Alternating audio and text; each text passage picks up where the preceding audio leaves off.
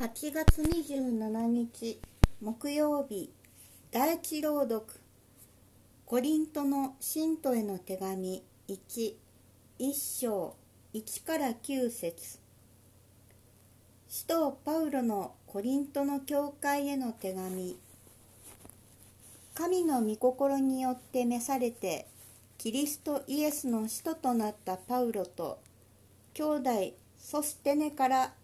コリントにある神の教会へすなわち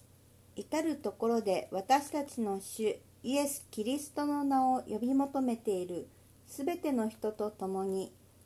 キリストイエスによって聖なるものとされた人々召されて聖なるものとされた人々へ。イエス・キリストはこの人たちと私たちの主であります。私たちの父である神と主イエス・キリストからの恵みと平和があなた方にあるように。私はあなた方がキリストイエスによって神の恵みを受けたことについて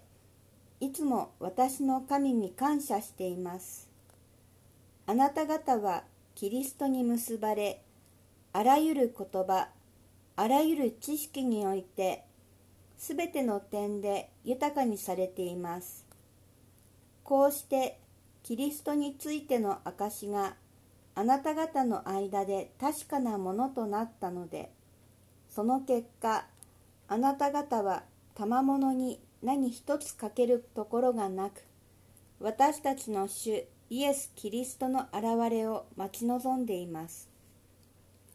主も最後まであなた方をしっかり支えて